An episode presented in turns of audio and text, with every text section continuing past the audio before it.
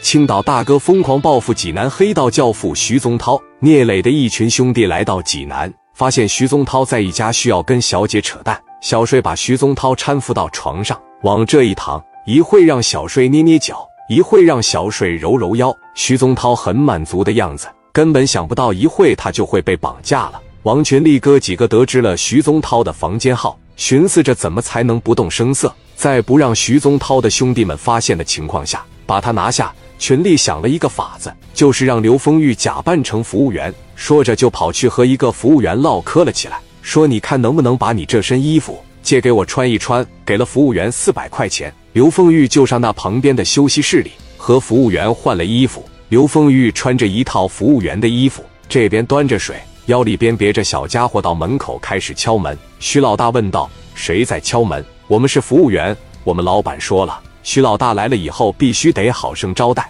给你们送点水，正好晚上喝点酒，吃点烧烤，挺渴的。进来把水给我放下，出去就行了。把门一打开，刘丰玉当时就进屋了，手里边端个盘子，上面有两瓶水，刚把这水放那个旁边的床头柜上。徐宗涛还在那享受着，刘丰玉直接就把手捂着了徐宗涛的嘴，说道：“你要敢说话，我他妈杀了你！”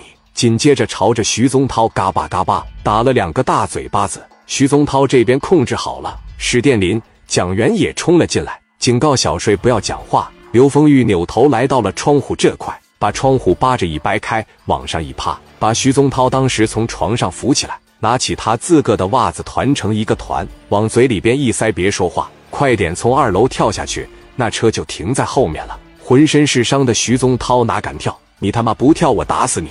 给老子跳下去！人都有求生的这种欲望，你往下跳的时候，自个的腿就伸直了，嘎巴的一声，当时就给腿歪折了。跳下去以后，你想跑，感觉不太可能。刘丰玉哥几个紧接着薅着头发，几个人在那捂着嘴，连拉带拽往车上一按，这不就拿下了？用王群力那句话来说了，这五百万基本上就到手了。这徐宗涛现在的脸上基本上已经是没有社会大哥的风采。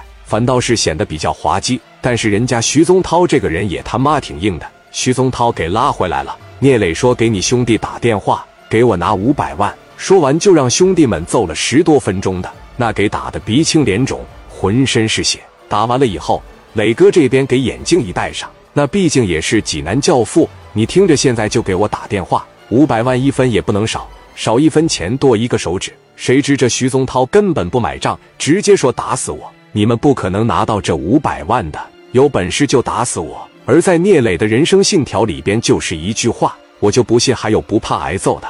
说道：“行，这么我也不打死你，打死你也没用，我有更好的办法在等待着你。去给我买个烙铁去，买烙铁。你听着，徐宗涛，我买个烙铁，我在上面刻上仨字，我他妈印你脸上，我让你这一辈子都抬不起脑袋来。做人你不是最好面子吗？我给你纹。”姓吴能仨字。说完，王群里领着两个小兄弟找了一个打铁的地方，就做了一把烙铁，上面写了三个字：姓吴能。回来了以后，在聂磊的办公室里边生了个炉子，小烙铁在里边烧得通红通红的。打不打电话？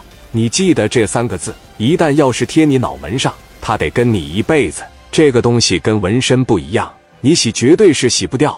徐宗涛没办法了，说：“我打我打，操！”你们他妈的是真有招啊！说完就给小弟打了电话，赶紧的把刘毅给我放回来，往我的户头上给我打钱，打五百万一分不能少。电话那头黄勇着急了，说道：“老大，这刘毅不能放，这是我们的筹码，要是放了我们就白忙了。”徐宗涛骂道：“你妈的，老子现在在青岛被绑架了，